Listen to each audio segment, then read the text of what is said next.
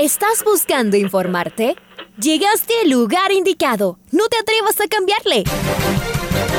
La red presenta. Ponte al día. Información deportiva al instante sobre la actualidad de los equipos ecuatorianos muchos goles y el drama que tanto disfrutamos. Los albos se pusieron en ventaja con doblete de Adolfo Muñoz. La Libertadores Femenina cuenta con sus 16 equipos. Con la conducción de los periodistas de la red, Raúl el Profe Chávez y Andrés del Pichón Villamarín. Mucha información que contarles aquí en 102.1 FM. El microciclo de la selección que arranca el día de hoy. Ponte al día. La red. Bienvenidos.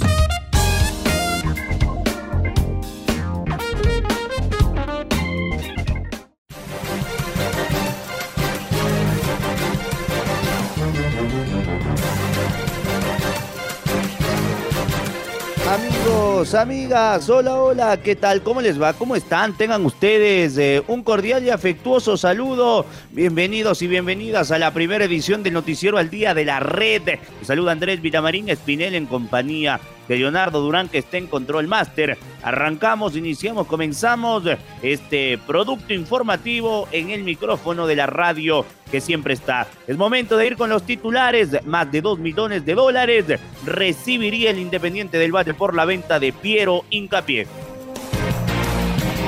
El Club Deportivo El Nacional recibe esta noche al Guayaquil Sport en la Serie B del fútbol ecuatoriano. Liga Deportiva Universitaria viaja hasta Brasil este mediodía. 9 de octubre ganó en Riobamba. Barcelona pide bar y protesta por el arbitraje. Esta tarde comienzan las revanchas de los cuartos de final de Libertadores y Sudamericana.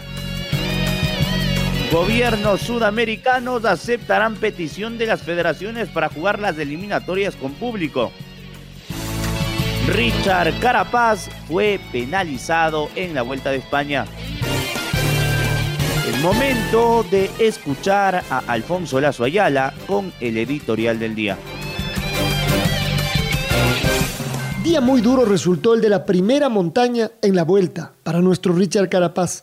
Era una etapa larga, pero sobre todo tenía un puerto categoría 1 al final, pues es allí donde la pasó mal nuestro medallista olímpico. Se sabía en la previa que en esta primera etapa de montaña ya podríamos mirar a quienes estarían peleando con los líderes. Seguramente que Richard es el primero de los damnificados. Además le impusieron una penalización de 20 segundos extras por recibir abastecimiento fuera de la zona permitida, completo. Ahora podremos decir quizás que la última parte de su calendario sí resultó muy exigente. Entre el Tour de Suiza, Francia, la Olimpiada y un corto descanso, puede ser que no esté en la mejor forma y que le tome cierto tiempo llegar a ese mejor momento. Ya lo conocemos y sabemos que Richard saca lo mejor de sí en la última semana. Pero la pregunta ahora es si a esa última semana todavía llegará peleando con los líderes o ya estará haciendo un trabajo de gregario. Por cierto, ayer Roglic apareció muy solo en la parte final del ascenso a diferencia del Movistar que metió a tres ciclistas en el top 10 de la general. Todavía falta mucho, falta mucha vuelta, pero no dejó de ser un golpe duro para Richard. Hay que mencionar que realizaron una buena etapa otros dos ecuatorianos, Jefferson Cepeda, que llegó a 29 segundos del grupo de los líderes, y Jonathan Caicedo, que llegó a 47 segundos y que mejoraron sus ubicaciones en la general. Jonathan Narváez hace su trabajo de gregario para el Ineos. La Vuelta a España va creciendo. Hubo un golpe duro para Richard. Veremos cómo reacciona. Acompáñenos todos los días desde las 9 y 50 de la mañana con el cierre de cada etapa. La noche de ayer en Riobamba finalizó la fecha número 4 de esta segunda etapa. Repasemos los resultados de esta jornada. Técnico Universitario y Católica empataron en el Bellavista 1-1. Independiente del Valle le ganó al Aucas 1 a 0. El equipo del City derrotó 2 a 1 al Delfín. Emelec ganó 3 a 0 al Macará. Manta y Mushurruna empataron sin goles. El Orense dio la sorpresa al ganarle al Barcelona 1 0. 3 a 3 del partido entre el Liga y el Cuenca. Y el Olmedo perdió en calidad de local la noche de lunes 2 a 1 frente al equipo del 9 de octubre. Ganó el 9 de octubre, que justamente por la fecha 4 de la segunda etapa, Olmedo recibió el 9 de octubre y el marcador final fue de 2 a 1. Los goles del partido fueron marcados por José Andrade al minuto 13, Dani Luna al 53 y sobre el final Gualberto Caicedo. El cotejo arrancó con el elenco local buscando imponer condiciones y aprovechar la velocidad que ofrecía el césped mojado con balones largos. Al minuto 13, Mauricio Yedro colocó un excelente pase a profundidad para José Miguel Andrade y el delantero del ciclón andino marcó el primer tanto de la noche. El Super 9 tuvo varias aproximaciones sobre el arco defendido por Ceballos, pero careció de precisión en los metros finales. En el segundo tiempo, el estratega del conjunto patriota Juan Carlos León aprovechó la ventana del entretiempo para realizar dos variantes. Al 51, Gorky Araujo sancionó la pena máxima a favor del 9 de octubre. Dani Luna transformó el penal en gol y estableció la igualdad desde los 12 pasos. El 9 de octubre estuvo cerca de anotar la segunda, pero el ciclón de los Andes resistió y llevó el peligro con contragolpes. En el atardecer del encuentro, Gualberto Caicedo logró conseguir el gol de la victoria para el Super 9. En la próxima fecha, Olmedo recibirá al técnico universitario y 9 de octubre será local frente al MLE.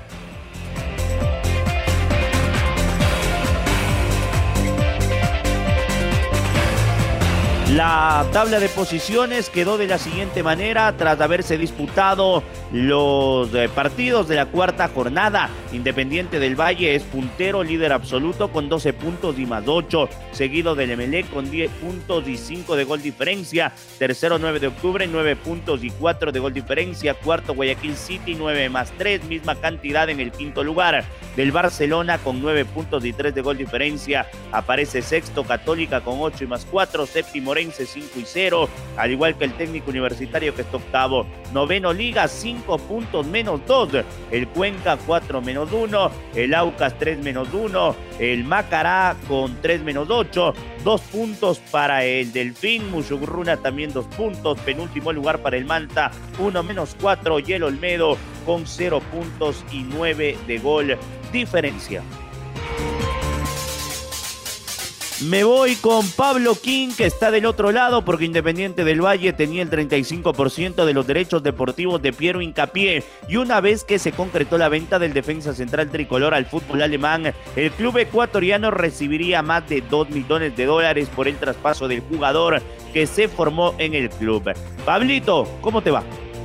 Hola, ¿qué tal, amigos del Noticiero al Día de la Red 102.1 FM? Aquí está la información deportiva.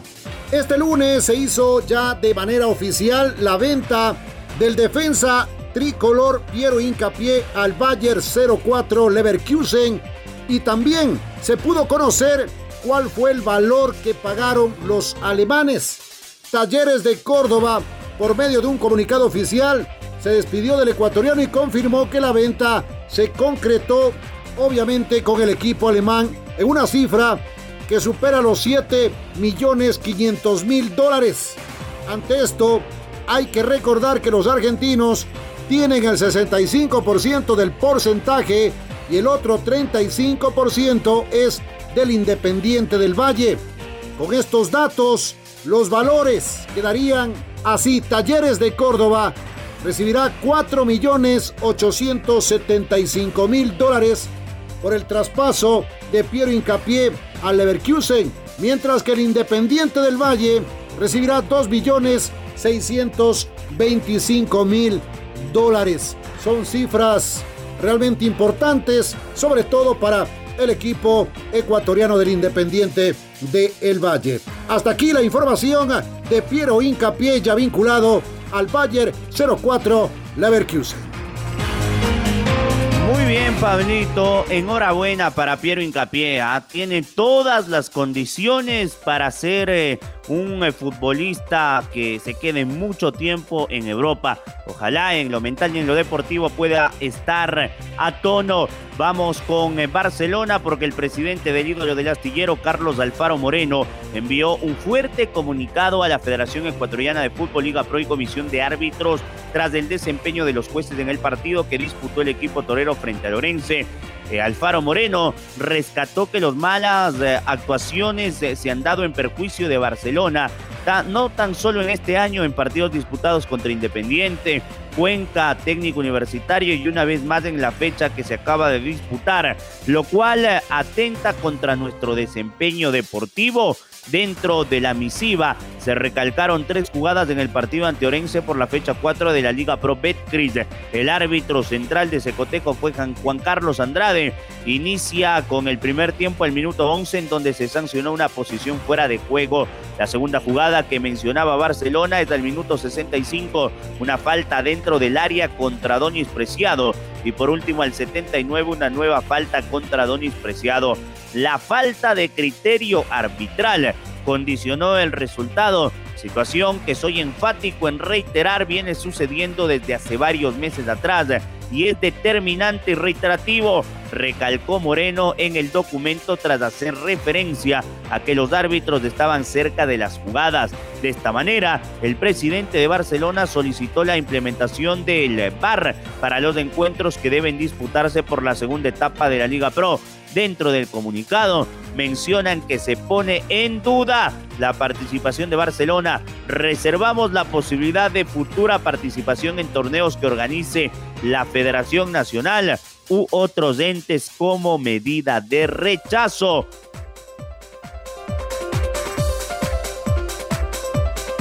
Mire, ahí está lo que dijo Alfaro Moreno. Juzguen ustedes. Domingo Valencia está del otro lado. Esta noche arranca la jornada de revanchas de los cuartos de final de Libertadores y Sudamericana. ¿Cómo te va, Domi? Abrazo grande. Hola compañeros, ¿cómo les va? Hoy en la noche conoceremos a los primeros semifinalistas de las Copas Libertadores y Sudamericana. A las 17:15 hora de Ecuador, el Red Bull Bragantino recibe en la región de Sao Paulo a Rosario Central de Argentina. Los brasileños tienen una ventaja de 3 a 2 conseguida en el encuentro de ida. En la Libertadores, Palmeiras y Sao Paulo jugarán en el Allianz Parque buscando llegar a semifinales. El encuentro de ida terminó 1 a 1. Mañana hay un solo partido de Sudamericana. Peñarol recibe a las 17:15 hora de Ecuador a Sporting Cristal en el Estadio Campeón del Siglo. Los carboneros tienen una ventaja de 3 a 1 conseguida en Lima. Por la Libertadores se disputarán dos encuentros. A las 17:15, Flamengo recibe en Brasilia a Olimpia de Paraguay. Los cariocas consiguieron una victoria de 4 a 1 en Asunción y la serie está casi sentenciada. Mientras que a las 19.30 en el Mineirao de Belo Horizonte, el Atlético Mineiro recibirá a River Plate.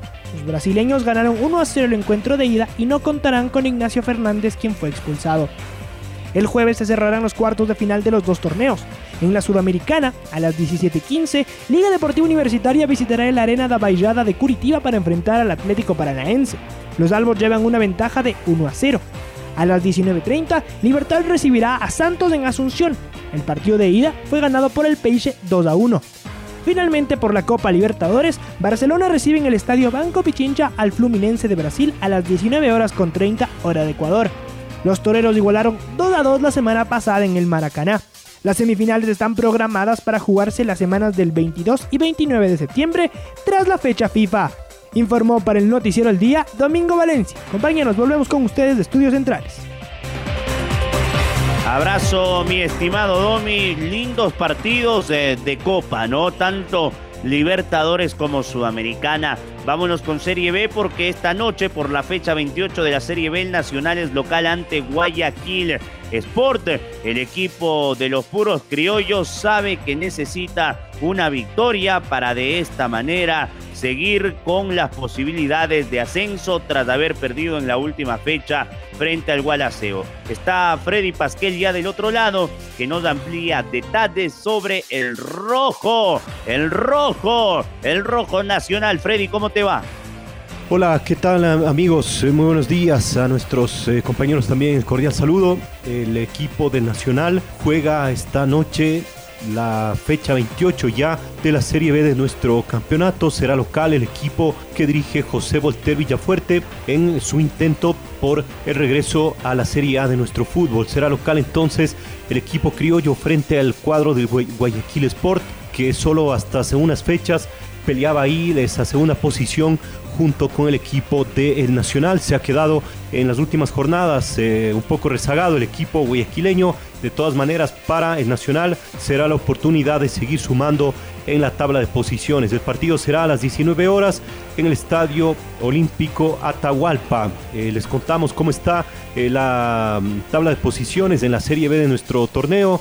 Eh, antes de esta fecha 28 que se dispute entre hoy y el día jueves. Cumbayá sigue siendo el líder, cómodo, con 56 puntos. El Nacional es, el escolta con 47. Tercero, Gualaceo con 41 puntos. Recordemos que solamente los dos primeros clasifican al término de la temporada a la Serie A. Cuarto es de este Guayaquil Sport, que tiene 36. Quinto es del América, 35. Sexto, Chacaritas, tiene 34. Séptimo, el Independiente Juniors, 33 puntos. Octavo, el Atlético Porteño, 32. Y en las últimas posiciones, Santo Domingo con 30. Y décimo y último lugar para la Liga de Puerto Viejo con 28 unidades. Esta es la información entonces eh, de la Serie B. El eh, Nacional, reiteramos, es local esta noche en el Estadio Olímpico Atahualpa frente al Guayaquil Sport. Informó para el noticiero al día Freddy Pasquel.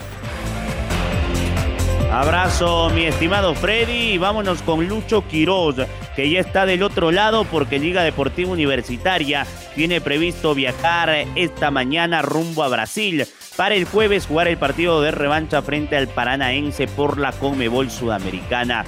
Luchito Quiroz, señor, bienvenido después de sus vacaciones. ¿Qué tal compañeros? ¿Cómo les va? Un gusto saludarles. Liga Deportiva Universitaria viaja ya mismo rumbo a Brasil para este jueves en el estadio Arena de Baixada jugar el partido de vuelta ante el Atlético Paranaense por los cuartos de final de la Copa Sudamericana.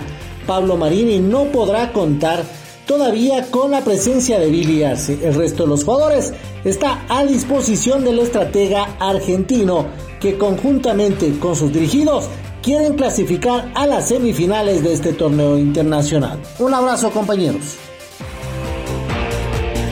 Luchito, un abrazo también para usted. Eh, habrá que decir que Liga entrenará en la mañana y se tiene previsto al mediodía el desplazamiento hasta Curitiba. Serán seis horas, casi siete de viaje eh, para lo que significará el eh, trayecto rumbo a suelo brasileño. Allá estará la red, allá vamos a ir junto a Liga Deportiva Universitaria. Vamos con ciclismo porque el ciclista Richard Carapaz de Lineos Grenadiers fue penalizado con 20 segundos del día de ayer tras la tercera etapa de la Vuelta a España 2021. Según el informe de los jueces, Carapaz tuvo un habituallamiento no autorizado que de eso es recibir agua o alimentos y por eso recibió la penalización y una multa. Con esta decisión, la locomotora del Carchi se ubica en el puesto 27 de la clasificación general de la vuelta, a 2 minutos con 15 de líder Reine Tarame.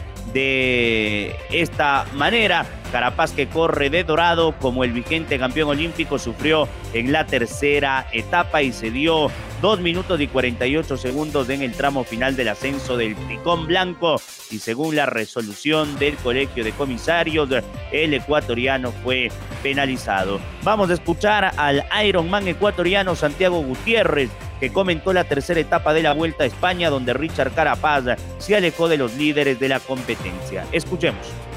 Y sí, definitivamente queremos que Carapaz gane en todas, pero definitivamente vemos que es un ser humano, creo que valoremos la medalla que logró en las Olimpiadas, valoremos el tremendo Tour de Francia que hizo. Simplemente hoy fue un día difícil, fue un, donde pagó de alguna manera el esfuerzo hecho en las dos grandes y nos damos cuenta, el Pogachar que ganó el Tour de Francia o Vingegaard que, que estuvo también en el podium no estuvieron en esta vuelta a España. Entonces, tomarlo con tranquilidad. Sé que uno quisiera que gane todas. Yo creo que Carapaz, es un gran ciclista y, y simplemente es un ser humano que, que hoy le costó, que hoy pagó de alguna manera fruto de las carreras que ha venido haciendo y de los éxitos que ha tenido en las dos últimas carreras. Tranquilidad Ecuador, no es un robot, es un ser humano y, y también tiene cansancio como los demás, ¿no? Y tiene toda la razón ahí el Ironman eh, ecuatoriano Santiago Gutiérrez. Muy bien, eh, vamos con Superliga Femenina porque se definieron las semifinales. Habrán dos partidazos del sábado. Liga frente a Ñañas. Y también el domingo Independiente del Valle frente al Cuenca. al equipo de Wendy Villón, la directora técnica del Deportivo Cuenca Femenino. Evaluó el trabajo de sus eh, dirigidas en los playoffs antes Puse. Su equipo fue el mejor en la llave y candidato para ganar la competencia. Se enfrentarán a Dragonas por las semifinales de este fin de semana. Escuchemos a Wendy Villón y su análisis. Claro, muy contenta, muy contenta y gracias a ustedes por el apoyo. Muy contenta con el, el desgaste que hoy hicieron las muchachas. Lamentablemente no entraba el balón por, por ningún lado, pero no, lo importante es sacar un resultado que nos ayude a sumar y nos dé esa confianza de seguir trabajando y seguir mejorando. Sí, sí, sí, se no venía a regalarlos nada y así van a ser todos los partidos. No todos estamos en busca de, de ser protagonista dentro de estos playoffs, de entrar dentro de la semifinal, ir construyendo paso a paso. Y eso te da la pauta de que no vas a tener rival fácil dentro de este camino. Yo creo que tenemos que trabajar mucho, ir corrigiendo ir mejorando e ir haciendo las cosas bien. Hay que trabajar, hay que trabajar y más que todo en la confianza de las muchachas. Yo creo que por ahí, eh, en el momento que tú estás dentro de la 18 yarda y dudas, ahí se genera el problema. Yo creo que más es de confianza, de que ellas entre convencida que una vez que pisen las 18 yardas tienen que marcar. Ahí está la profe Wendy Villón. Atentos estaremos a las semifinales de Superliga. Este es el gol del recuerdo. El gol del recuerdo. El 17 de agosto del 2019, América de Quito recibió el Guayaquil City en el Olímpico Atahualpa por la vigésima segunda fecha de la primera etapa del torneo. Los cebollitas impusieron 3 a 0 con tres goles de César Espínola. Recordemos del segundo tanto del delantero paraguayo con los relatos de Mario Vidasís y los comentarios del Pato Granja. Flavio Caicedo, una circunferencia central, mueve por izquierda para Ariel Chávez, se le pasaba la pelota, la gana Manuel Lucas, adelanta para Nicolás Dávila en su propio campo, la juega con Santiago Malitasi, busca con quién jugar, reparte por derecha para Daniel Valencia y este cruza la, línea fronteriza, Daniel Valencia sigue con la pelota, la adelanta para Ronnie Medina, Ronnie Medina, el número 16, el de Machala, hace una finta, sigue adelanta la bola para Espínola, interno del área, Espínola solito, Espínola, ¡Gol! ¡Gol!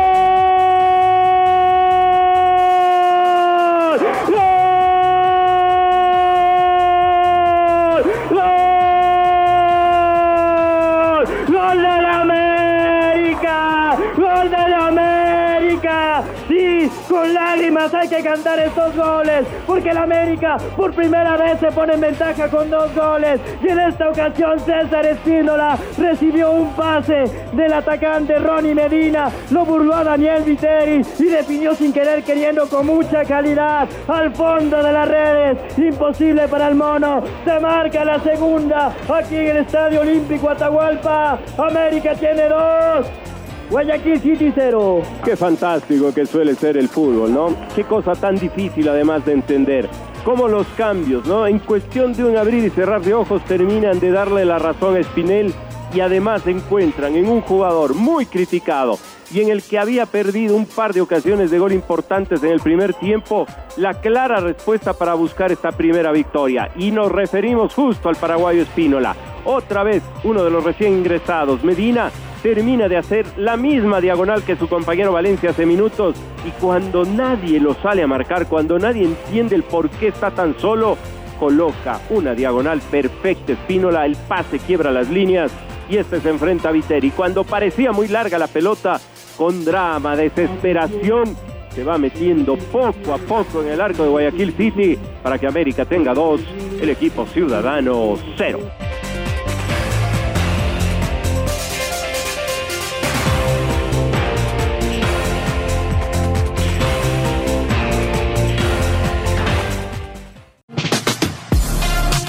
Ahora ya estás al día junto a nosotros. La red presentó Ponte al día. Informativo completo sobre la actualidad del fútbol que más nos gusta, en donde estés y a la hora que tú quieras. Quédate conectado con nosotros en las redes de la red. Síguenos como arroba la red Ecuador y no te pierdas los detalles del deporte minuto a minuto. Escúchanos en vivo en TuneIn y en los 102.1 FM en Quito. ¡Te esperamos!